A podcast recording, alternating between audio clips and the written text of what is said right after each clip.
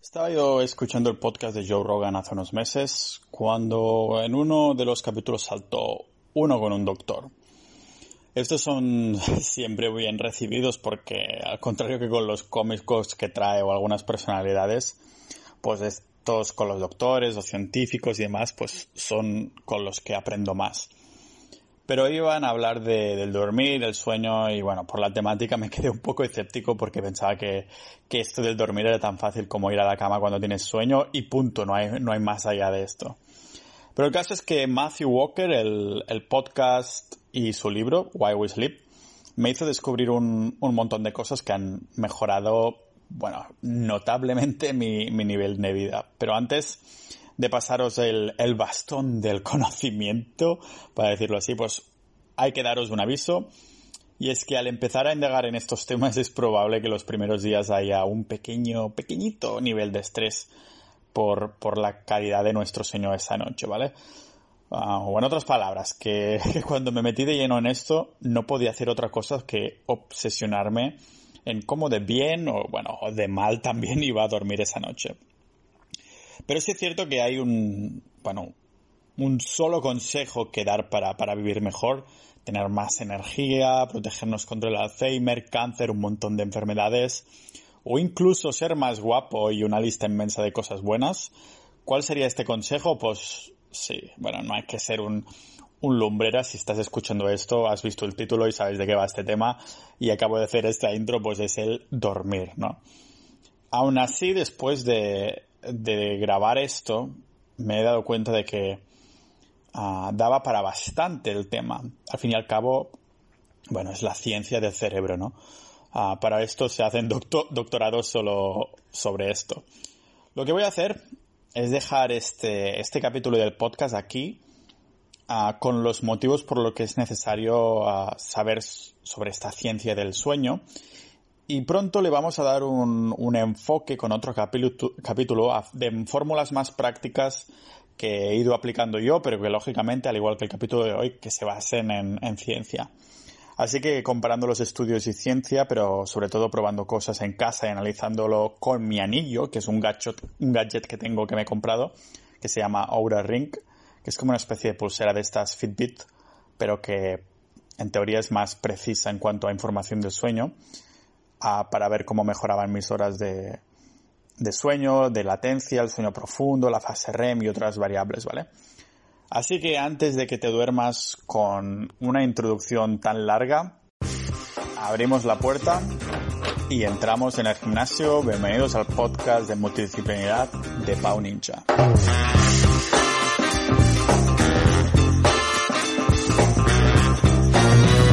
Empecemos por el principio, como siempre. El de hoy vamos a ver el por qué cuando escuches esto te costará un poquito dormir y es que te darás cuenta del por qué nos hace falta dormir. Lógicamente, si no sirviera para nada, sería la, la peor decisión de la naturaleza porque, uh, bueno, esta señora, la naturaleza, no es precisamente conocida por tomar malas decisiones y, y bueno, pero al igual que nosotros hace lo mejor para ella, ¿no? O sea que pasamos un tercio de nuestra vida durmiendo, esto lo sabemos, o al menos debería ser así, ¿no? Por lo que hay motivos de peso para respetar este tiempo de descanso que muchas veces omitimos por completo o nos pasamos por el forro. Vamos a verlos y nos basaremos en ciencia porque si no, ¿para qué tendrías que creerme, no? El primer motivo es memorizar y aprender. Porque analizando los cerebros tanto de ratas como personas, o personas rata, niños rata, se llegó a la conclusión de que, bueno, durante la noche nuestro cerebro se reproduce lo aprendido durante el día, pero lo hace durante la noche 20 veces más rápido. Pero no solo se trata de aprender algo con habilidades motoras, de ir a dormir y guardar, entre comillas, lo aprendido, sino que incluso el cerebro es capaz de mejorarlo. Se han hecho, de hecho, de hecho, se han hecho estudios uh, y la conclusión es clara. Que tanto los atletas como los sabios de la biblioteca, ya que estábamos en las ratas, las ratas de biblioteca, pues la plasticidad del cerebro es el pilar fundamental de, de aprendizaje y memorización. Y de hecho somos entre 20 y 30% mejores si tenemos una buena sesión de, de sueño después de haber practicado o aprendido algo. Una anécdota que me hace gracia, porque no quiero basar esto solo en ciencia, sino también las anécdotas un poco para respaldarlo, ¿no? Aunque es al revés, es la ciencia primero, anécdotas después, por eso lo hago. Pues que Matthew Walker, el mismo autor, recordaba el encuentro con un, con un pianista que vino a verlo en uno de sus seminarios sobre el sueño y el cerebro, y le dijo, mira, Matthew, o Matt, no sé cómo le dijo, era un señor mayor, ¿eh? le dijo, me pasa una cosa muy curiosa. Si estoy ensayando con el piano una pieza muy difícil y me quedo atascado en una parte, y ese día lo doy ya por perdido, entre comillas, cuando tengo una buena sesión de sueño, duermo muy bien, al día siguiente, al despertarme, es como que mi cerebro ha sido capaz de comprender la parte que no me salía bien y que, que quería mejorarla, y al día siguiente, al despertarme, puedo tocar esa parte sin fallar. Es realmente flipante porque mejoramos más de donde lo hemos dejado en nuestra sesión de práctica. O sea que el cerebro toma el mando, toma las riendas mientras dormimos y arregla lo que durante las prácticas no éramos capaces de, que nos saliera bien, ¿no?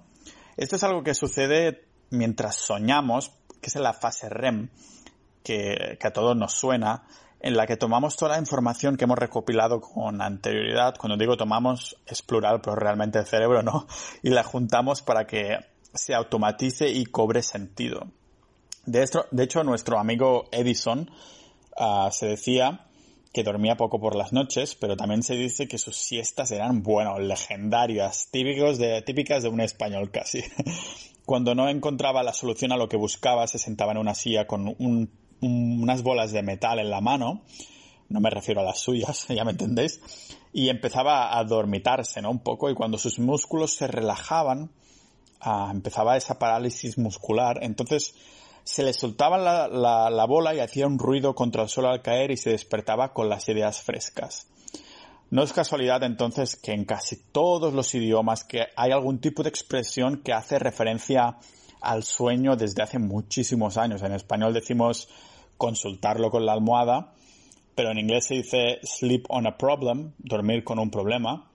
Uh, y la traducción también está la frase en francés, ¿no? No lo voy a pronunciar bien, pero es como dormir ce problème. Y muchísimos más en otros idiomas.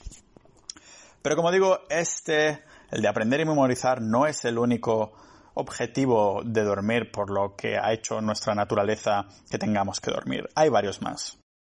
También directamente tal cual para combatir el cáncer, el Alzheimer y otras enfermedades. En un estudio, los sujetos durmieron cuatro horas, solo cuatro horas, en un día. Solo un solo día, ¿eh? no es que lo repitieron, solo un día.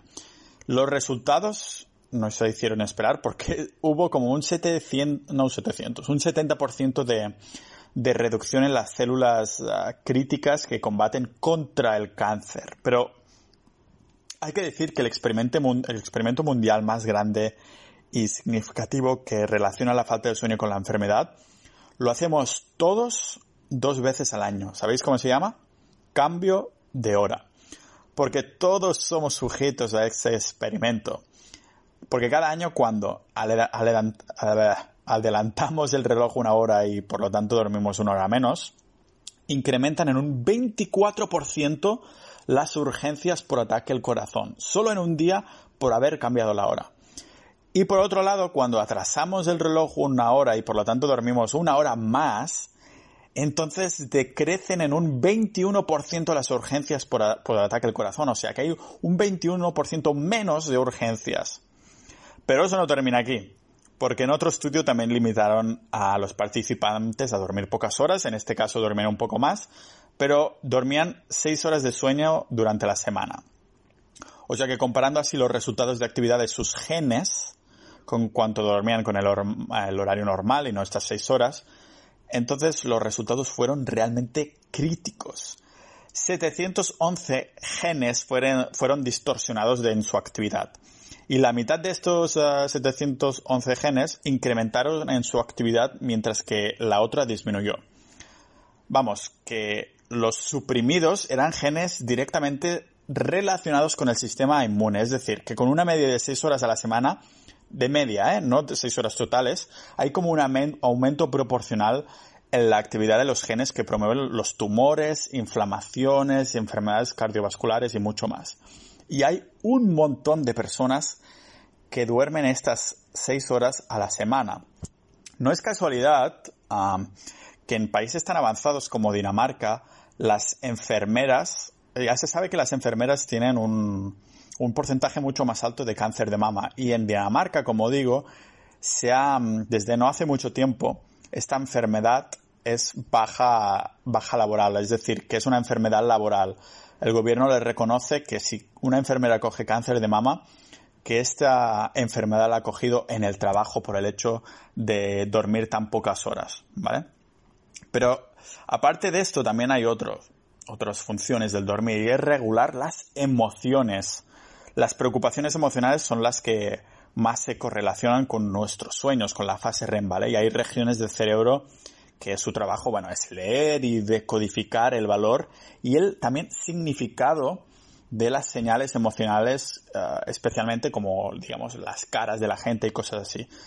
Y, y, ese es el mismo conjunto esencial de regiones cerebrales o red que el sueño REM reequilibra cada noche. Es decir, que si te falta REM, tus emociones es probable que estén on and off todo el rato, ¿vale? Están totalmente descorrelacionadas. Es por eso que la gente con depresión va fatal de sueño. Ah, y o, irónicamente, si tuvieran más sueño y más fase REM, entonces estas emociones se, se balancearían mejor. No sé, ahora no me sale la palabra, pero ya me entendéis. Y seguimos porque esto no es todo. ¿Qué más? Pues para evitar accidentes. De hecho, por cada 30 segundos que alguien ha estado escuchando este podcast, ha habido un accidente de coche derivado precisamente de la falta de sueño según un metaanálisis. Y aún así, no dormir lo suficiente causa más muertes que incluso el alcohol y las drogas combinados. Hostias. Cuando llevamos horas ahí privándonos de esa, de esa función, empezamos a tener microsueños, lo que se llaman microsueños que algunas veces incluso nuestros ojos no se cierran del todo, aunque bueno, lo hacen pero de una manera muy parcial, muy parcialmente. Pero ahí es cuando el cerebro, digamos que se va a dormir durante un pequeño periodo, un micro periodo, por eso lo llamamos microsueños. Pero no solo los ojos, porque mirándolo más de cerca, las células individuales también hacen como que se van a dormir, dejan de hacer sus funciones durante unos segundos. Comparándolo de nuevo con el, alcohol y las drogas, hay un retraso en la, en la reacción con estas sustancias. Sin embargo, con la falta de sueño, no es que haya un retraso, que es lo que nos provocan el alcohol y las drogas, un retraso en nuestra reacción, sino que con la falta de sueño no hay absolutamente ninguna reacción, no se reacciona. O bueno, a veces llega, pero ya es demasiado tarde, ¿verdad? ¿Hacen falta más pruebas de que esto nos salva, esto de dormir más? Pues bien, la población, las poblaciones de Estados Unidos de, las escuelas que decidieron dar clase una hora más tarde durante un año vieron una disminución del 70% en los accidentes de, coche en los adolescentes. Recordar que ahí pues, se puede conducir a partir de los 16. Y bueno, aquí tenemos que entrar entonces en un tema aún más delicado. Se trata entonces para desarrollar el cerebro en jóvenes, porque en Adena, otra vez en Estados Unidos, que ya sabéis que ahí se llevan la, mayoría de estudios, pues cambiaron el, horario escolar también una hora, de siete y media de la mañana a ocho y media, y vamos, que lo retrasaron solo esta horita, ligeramente. Pues bien, solo con esta hora de retraso para empezar la escuela, comprobaron que los resultados fueron, bueno, estratosféricos. Primero, mejores resultados dramáticos en los exámenes de los alumnos. De hecho, eso, es más de un 200% en la mejora de resultados. También mayor esperanza de vida por la reducción de accidentes de tráfico que acabo de comentar. También mayor asistencia en clase y otros factores. Que bueno, seguro que algún que otro factor debe ser que los jóvenes se ponían ahí a jugar al Fortnite por la noche y al Candy Crush porque tenían esa motivación de entrar al cole una horita más tarde. Pero no termina aquí. También está para comer mejor, es necesario dormir para comer mejor. Pues sí, durante el día, lógicamente, no durante la noche. Porque dormir, como que tenemos que hacerlo también, nos ayuda a comer mejor durante el día. Y como digo, no estoy hablando de comer más o menos, pero hacerlo de una manera que nuestro cuerpo nos pide. ¿Por qué pasa esto? Pues porque en el dormir se regulan un par de hormonas bastante desconocidas para la mayoría. A lo mejor os suena la primera, que es la leptina. Es la hormona que le dice a nuestro cerebro, bueno, estás lleno, chaval, que estás muy lleno, no, no tienes ganas de comer más. Mientras que su antagonista, la grelina, es la hormona que le dice a nuestro cerebro, ¿quieres comer más? No estás satisfecho con esta comida. Y poniendo un grupo de voluntarios a dormir de 4 a 5 horas durante una semana, Ah, vieron ah, que las hormonas que acabamos de mencionar tomaron una dirección totalmente opuesta. Es decir, que por esta falta de sueño la leptina queda suprimida y la grelina se intensifica significativamente. Eso quiere decir que la leptina, la hormona del estás lleno, queda suprimida y se intensifica esta hormona que nos dice que queremos comer más, ¿no? En resumidas cuentas, los que duermen menos comen más por las respuestas hormonales de su cuerpo. Y bueno, utilizando este sentido común, tiene todo el sentido del mundo, ¿no? Porque si eres un cazador recolector en esa época, pues no estás durmiendo como se debe porque, no sé, no es porque estés mirando la TV o hagas cosas inútiles para no dormir bien, sino que la naturaleza, un cazador recolector no duerme bien porque le falta alimento. Entonces, la grelina y la hormona del comer más, le dice, oye, que te falta comida, despierta y ponte a buscar o vas a morir de hambre, ¿no? Pero claro, en una sociedad donde tenemos la nevera aquí y somos tan inútiles como que nos, mm, que nos creamos una atmósfera similar a la, a la hambruna porque no hemos, nos hemos viciado las dos últimas horas de la noche a ver una serie que ni siquiera es tan buena y solo nos saca una maldita carcajada y con eso sacrificamos buenas horas de sueño, ¿no? Bueno, no lo digo yo, lo dice ese estudio que mencionaba antes, pero no fue ah, el otro experimento que se hizo, ¿no? En, otros, los sujetos que habían dormido menos de dos horas de las necesarias, se les ofreció, atención aquí, un buffet después de dormir. ¡Qué bien! Los privados de, de sueños optaron por bueno, comer de una forma más rica en carbohidratos y azúcares simples, así como también de, bueno, en alimentos ultraprocesados, que te acabas de despertar, te falta sueño y dices, voy a comerme un McDonald's.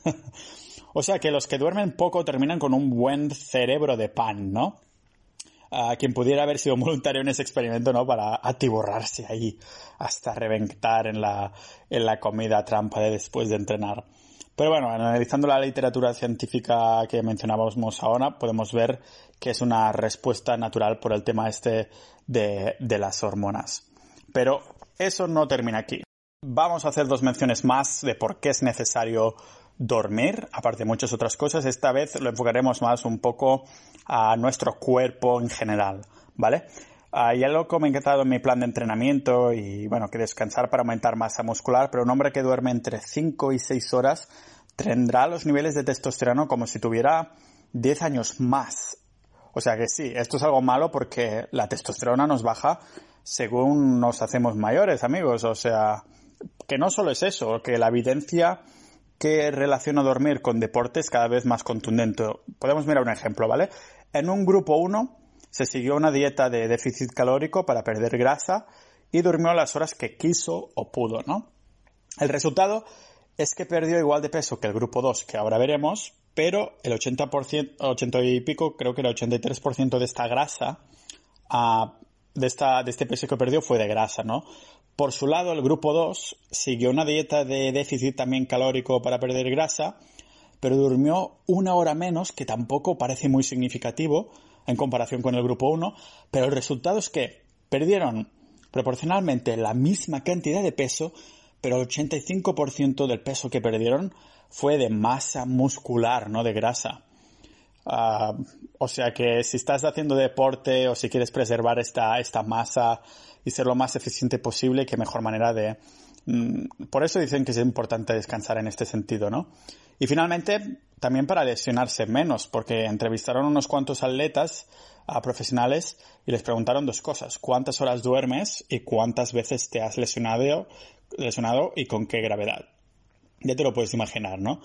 Clasificaron esa respuesta en grupos según las horas que, que, bueno, que los atletas habían dormido y los resultados fueron, en serio, una relación lineal perfecta ascendente. Eso significa que comparando los que habían dormido, por ejemplo, 5 horas con los que habían dormido 9, había un 60% de subida uh, de lesiones. O bueno, hablando en cristiano, que según iban durmiendo más horas, menos se lesionaban. Y ya está. Estos vendrían a ser las cosas que yo concluí de todo lo, que leí y, escuché. Um, por qué es necesario dormir, pero como digo, entraremos en cómo dormir mejor. Uh, no sé, sabiendo esta información, te acabo ya, como digo, de maldecir para que no seas capaz de dormir durante al menos un par de días pensando en lo necesario que es. Cuando estés ahí tumbado en la cama y estés en ese estado del limbo en el que estás a punto de entrar a dormir, tu cerebro dirá, eh, que estás a punto de dormirte y te despertarás. Es, bueno, la maldición del conocimiento del sueño que me persiguió durante unos días cuando yo también empecé a indagar mucho sobre este, este estos temas y a recopilar esta información para el podcast porque, bueno, un poco más adelante, como digo, tocaremos las maneras prácticas de dormir, como, como si fuéramos un bebé, que en verdad esta es una mala analogía porque los bebés se despiertan muy continuamente y duermen 17 horas, o sea que no. Pero bueno, no solo de estudios y de ciencia hablaremos, pero de lo accionable que podemos hacer. Así que con esto y un bizcocho, que dormáis bien y nos vemos en el próximo episodio de Pau Ninja.